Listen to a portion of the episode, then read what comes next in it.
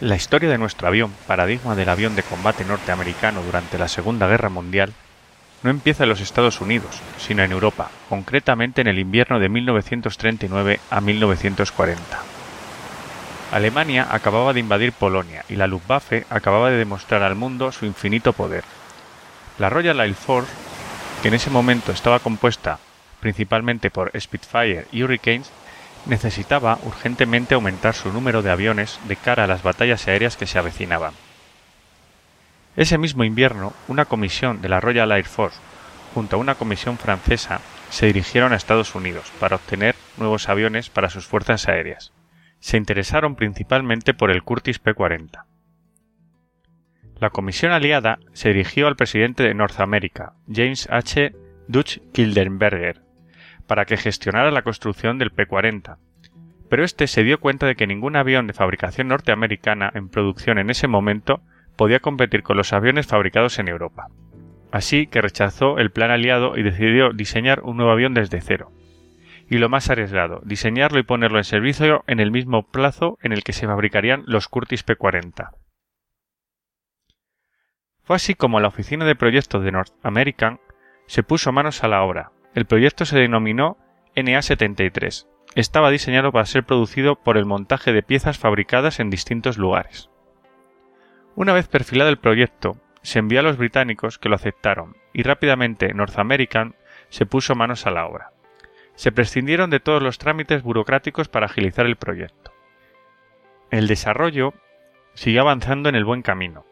Se construyeron modelos a escala, se hicieron pruebas aerodinámicas y a la hora de elegir una motorización se optó por el motor Allison V1710 de 12 cilindros con refrigerante líquido.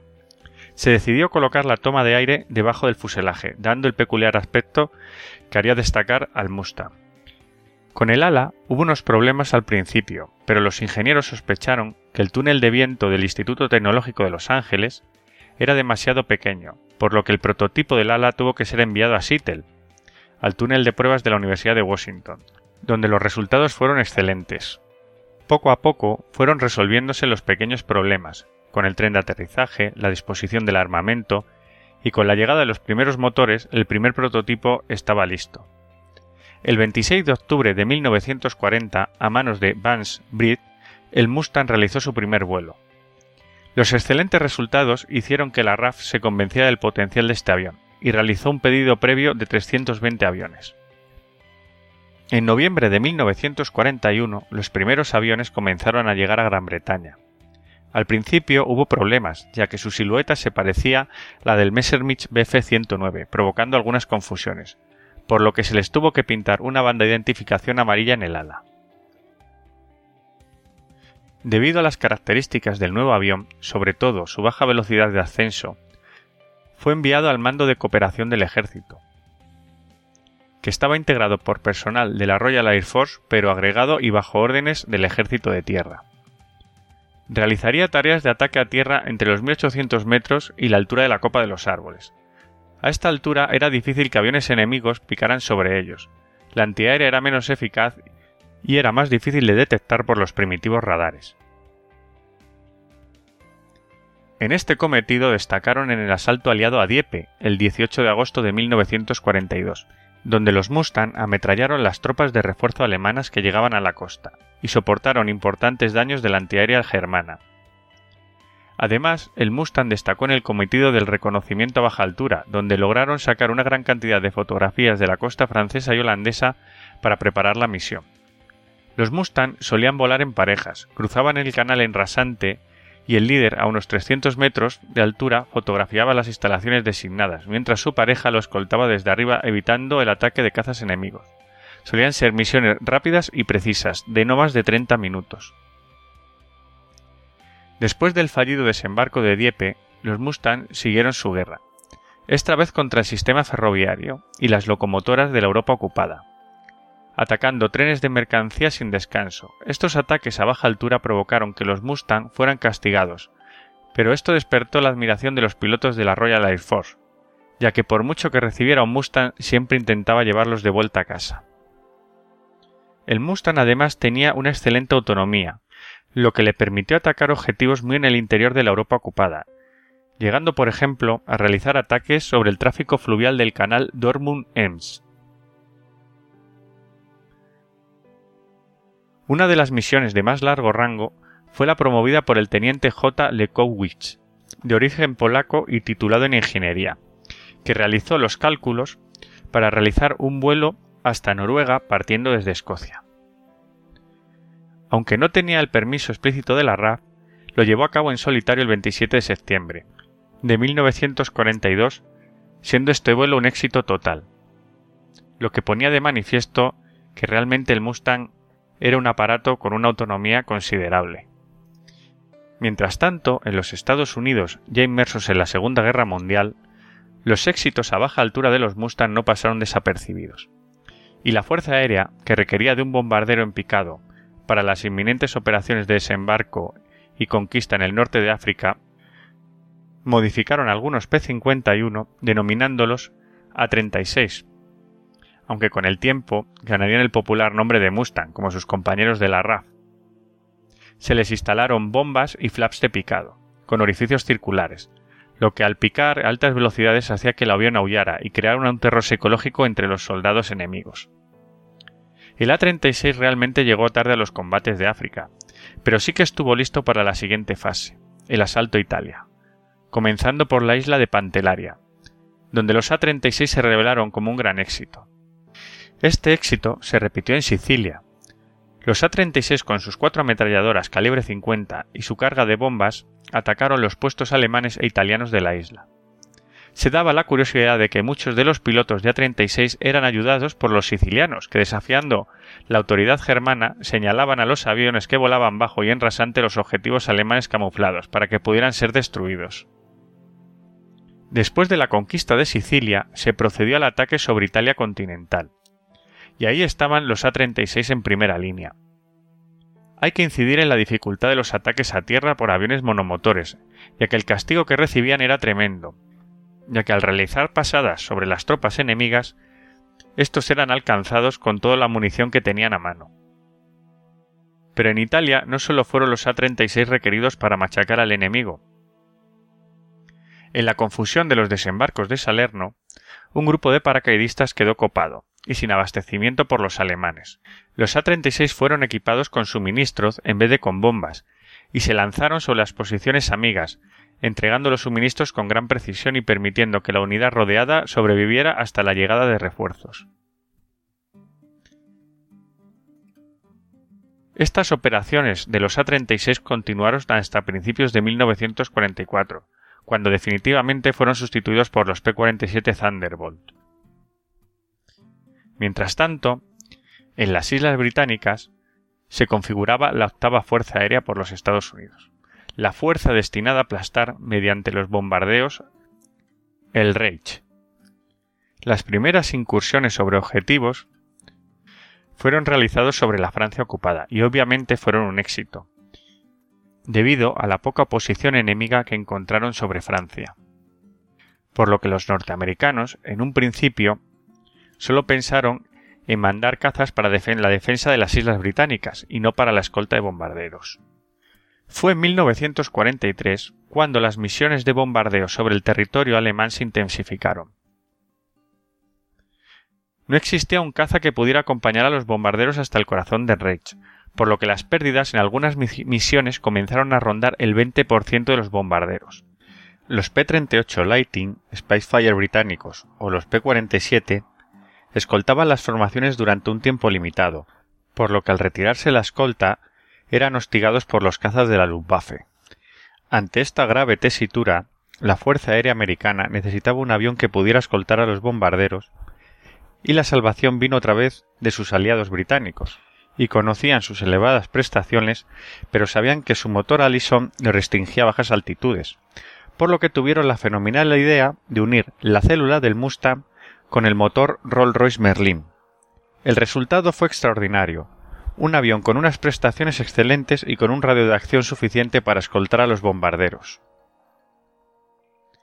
Los primeros Mustang con motor Merlin llegaron al 354 Grupo de Caza en Gran Bretaña a finales de 1943 y antes de que terminara ese año ya tuvieron su primer bautismo de fuego. Pronto se les encargó la escolta de las grandes formaciones de fortalezas volantes y de leveretos. En los primeros encuentros se dio con un defecto del avión que duraría hasta los últimos modelos, y es que las ametralladoras de las alas tenían un ángulo de inclinación convergente que hacía que después de algunas maniobras de varios Gs la munición se acumulara y acabara atascando el arma. Pero el Mustang comenzó a demostrar su valía en los campos de batalla del cielo europeo, salvando formaciones de bombardeo continuamente de los ataques de la Luftwaffe.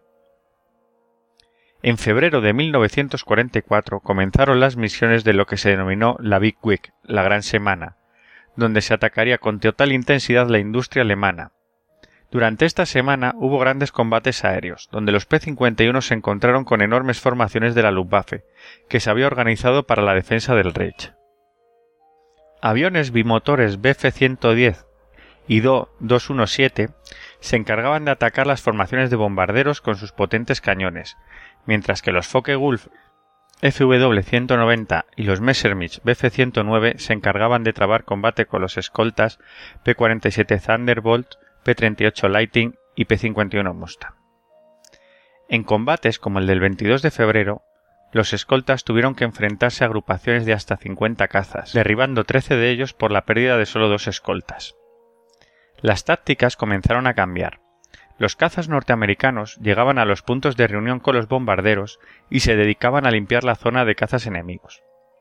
La batalla por los cielos europeos estaba en su punto álgido, y muchos de los veteranos pilotos de la Luftwaffe estaban cayendo. Aunque en esta fase de la guerra el peso principal de los escoltas lo seguían llevando los P-47 y los P-38, mientras que el P-51 estaba ya haciéndose un nombre. Pero estas batallas quedarían empequeñecidas en comparación a la que se iba a producir sobre los cielos de Berlín el 6 de marzo de 1944. Los bombarderos B-24 y B-17 se lanzaron contra la capital del Reich en una gran formación cerrada. Esta fuerza iba escoltada nada menos que por 615 P-47 Thunderbolt, 86 P-38 Lighting y 102 P-51 Mustang. La Luftwaffe ese día lanzó al aire 169 aviones durante la aproximación de la fuerza de bombardeos, 202 sobre el objetivo y 244 en la retirada. La batalla fue tremenda. Cayeron alrededor de unos 69 bombarderos y 11 aviones de escolta. No se alcanzó ningún objetivo relevante, incluso algunas escuadrillas de bombarderos no llegaron a encontrar su objetivo, mientras que otras fueron completamente aniquiladas. La masiva destrucción de bombarderos llamó la atención al mando americano. Los supervivientes hablaron de que la Luftwaffe atacó de una manera magistral las formaciones, destrozándolas completamente. Y es que al parecer el controlador de radar alemán descubrió que la gran formación de ataque que desde la cabeza a la cola se extendía unos 100 kilómetros tenía en su centro una zona lo suficientemente grande desprotegida de cazas, por lo que lanzó dos fuerzas de distracción, al principio y al final de la formación, para empeñar a los cazas norteamericanos en el combate, mientras que unos 100 cazas alemanes se lanzaron contra el centro totalmente desguarnecido, derribando hasta 20 bombarderos en solo media hora. En este enorme combate, los Mustang tuvieron un papel destacado, escoltando las formaciones de bombardeo sobre la misma ciudad de Berlín, empujando a los cazas alemanes lejos de los bombarderos y ayudando a retirarse a los aviones rezagados. Además, cuando dieron el relevo a los grupos de escolta de retirada, hicieron pasadas rasantes sobre los aeródromos de la Luftwaffe que se encontraban en la región, destruyendo algunos aviones en tierra. Los grupos de combate de Mustang se apuntaron el derribo de nada menos que 41 aviones, más del 50% del total de los derribos informados por la escolta de los bombarderos en aquel día. Debido a la derrota aérea que estaba encajando la Luftwaffe, los alemanes concentraron su fuerza de caza sobre el corazón del Reich, táctica del todo infructuosa, ya que si hubiera interceptado las fuerzas de bombardeo sobre la costa del continente, al llevar los cazas depósitos suplementarios de combustible, les hubiera obligado a lanzarlos para maniobrar, impidiendo por tanto que hubieran llegado a su objetivo. En abril de 1944 había ya tantos escuadrones de Mustang disponibles que se autorizó el ataque tras la escolta a los aeródromos alemanes. Los cazas, por tanto, irían a buscar a la Luftwaffe a sus bases. En esta época aparece el P-51D, con su característica cabina de burbuja, con armamento aumentado con una ametralladora de 50 milímetros más en cada ala, además de los problemas resueltos en las versiones anteriores. Los Mustang en abril de 1944 destruyeron más de 400 aviones alemanes en tierra y averiaron un número similar. Pero las bases alemanas pronto se reforzaron con numerosas antiaéreas, y los Mustang tuvieron que planificar ataques de una sola pasada, porque una vez alertada la antiaérea era capaz de diezmar a las fuerzas de ataque. Cayeron en torno al 3% de los aviones participantes en estas acciones. Además, desde Inglaterra, escuadrones de Mustang armados con bombas se lanzaban contra el sistema de transportes francés. La Luftwaffe estaba sufriendo lo indecible, tanto que algunos pilotos recién llegados incluso se lanzaban en paracaídas en cuanto un Mustang se les ponía la cola. Todos esos ataques sobre la Francia ocupada tenían un fin, que se iba a descubrir cuando la noche del 5 al 6 de junio los escuadrones de la novena Fuerza Aérea se lanzaron a escoltar la fuerza de invasión de Europa en el día D. Como ese día la Luftwaffe no hizo acto de presencia en las playas de invasión, los Mustangs se lanzaron sobre todos los objetivos terrestres que vieron. El 21 de junio de ese mismo año, para demostrar su poder aéreo, los americanos organizaron un ataque a Berlín. Pero esta vez la formación continuaría hasta Rusia. Iban a demostrar el poder americano en toda su dimensión, y los Mustangs sobrevolarían todo el cielo europeo. Después de Rusia, las formaciones se dirigieron a Italia, desde donde atacaron objetivos húngaros, un éxito de la escolta de caza. En el verano de 1944, los Mustang limpiaban el cielo de Europa. Su vuelo en picado era el más rápido y hacía trizas a los aviones alemanes. La Luftwaffe diezmada de pilotos veteranos solía volar en grandes grupos de unos 30 aviones, dirigidos por uno o dos veteranos, que ignoraban a las escoltas de Mustang dirigiéndose a los bombarderos, y continuaban así hasta que los Mustang entraban en las formaciones y las dispersaban. El 18 de septiembre de 1944 se recurrió a los Mustang para otra misión especial, escoltar a los bombarderos hasta Varsovia que le lanzarían armas a los guerrilleros que en aquel momento se estaban levantando. Según avanzaba la guerra, los americanos comenzaron a encontrarse con sorpresas. La primera de ellas fue el avión cohete, el Messerschmitt Me 163, que a 962 km por hora era imposible de interceptar. Pero los Mustang aprendieron a cazarlos, Concretamente, cuando una vez habían gastado todo su combustible, descendían semiplaneando. También comenzaron a aparecer en los cielos de Europa los Messerschmitt Me 262, mucho más formidables que los anteriores. Pero la falta de veteranía alemana, unida a las dificultades técnicas y a la absoluta superioridad aliada en el aire, impidieron que estos magníficos reactores fueran una amenaza seria. En otoño de 1944 comenzó la batalla de las manadas de gansos, que era así como llamaban a las masas de caza de la Luftwaffe lanzadas contra los bombarderos. Se hizo común que algunos pilotos en estos encuentros derribaran cinco o seis aviones, por lo que el número de ases comenzó a crecer exponencialmente. Ya a finales del año 1944, la Royal Air Force adquirió P-51D, y muchos Halifax y Lancaster pasaron a realizar misiones diurnas, ya que ahora podían ser perfectamente escoltados. En 1945 era tal el poderío aliado que los Mustang se dedicaron a destrozar lo que quedaba de la red de transporte alemana hasta el final de la guerra. En Europa, los Mustang no solo actuaron en el frente occidental, también llevaron a cabo misiones desde Italia, concretamente con la decimoquinta Fuerza Aérea comenzaron a sustituir modelos como el Spitfire y colaboraron con los P-38 Lifting en misiones para posteriormente sustituirlos. Con el P-51 los pilotos se maravillaron por la capacidad y el alcance que tenía dentro del territorio enemigo. Durante el año 1944 llevaron a cabo numerosas incursiones sobre el territorio enemigo, además de ayudar a sostener el propio frente italiano. Los Mustang escoltaron formaciones de bombardeo sobre Rumanía y Hungría, y atacaron refinerías y núcleos industriales importantes, finalizando algunas de aquellas misiones en suelo ruso, sorprendiendo a la Luftwaffe en aquellos parajes, derribando un gran número de estucas y otros aviones de ataque al suelo. En 1945, las bases se fueron adelantando según avanzaban los aliados por la península italiana, y los Mustang, una vez había sido conjurada la amenaza aérea alemana, se dedicaron al ataque a objetivos terrestres, castigando el sistema de transportes alemán. Incluso llegaron en abril de ese año a atacar Berlín junto a las fortalezas volantes. En el otro lado del mundo, en el sudeste asiático, una unidad americana, el 23 Grupo, también fue equipada con Mustang. Llevaron a cabo un gran número de misiones, derrotando a la aviación nipona y prácticamente borrándola de los cielos de la India, China y Birmania. Una vez se había ganado la superioridad aérea, los Mustang comenzaron a atacar objetivos en tierra, destrozando las columnas japonesas en las selvas del sudeste asiático y alcanzando objetivos terrestres y navales en lugares tan lejanos como Hong Kong. Y cómo no, también participaron en el otro gran teatro de combate de la guerra, en el Pacífico. En 1944, viendo el éxito de los Mustang en Europa, el jefe de la Quinta Fuerza Aérea, George C. Kenney, quiso obtener algunos.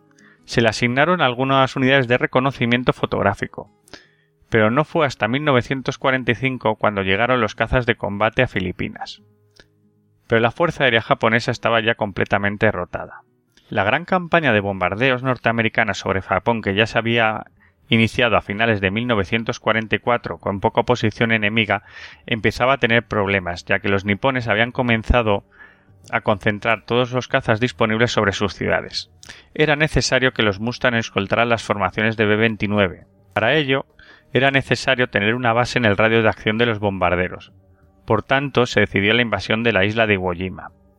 A mediados de marzo de 1945 ya estaba operando un grupo de cazas desde la isla, y el día 7 de abril 108 cazas salieron a escoltar a los B-29 en una gran batalla sobre los cielos nipones, derribando 21 aviones por dos pérdidas. Además, los Mustang colaboraron con los aviones de la Marina, atacando aeródromos y realizando ataques en rasante, destrozando la capacidad defensiva de lo que quedaba de Japón. Las largas misiones del Mustang, con una gran cantidad de millas sobre el mar, no serían posibles sin un sistema de salvamento y previsión meteorológica. B-29 lanzando botes salvavidas y submarinos en posición en la ruta de los aviones para recoger a los aviadores salvaron la vida de muchísimos pilotos. Finalmente, con las bombas de Hiroshima y Nagasaki, la guerra finalizó, dejando al Mustang con un excelente currículum en la Segunda Guerra Mundial.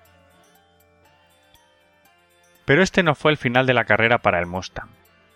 Los P-51H y los P-82 Twin Mustang, que consistían en dos células de Mustang unidas, siguieron en activo destinados en el Pacífico y en Alaska principalmente.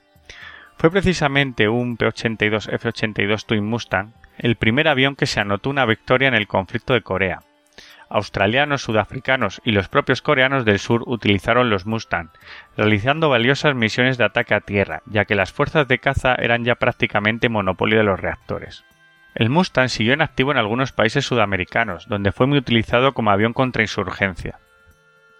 El último Mustang militar se entregó al Museo de la Fuerza Aérea en 1957, aunque se permitió en 1959 la construcción por parte de la compañía Transflorida Aviation de un Mustang modificado con doble asiento, denominado Cavalier, para fines deportivos y como avión ligero de ataque.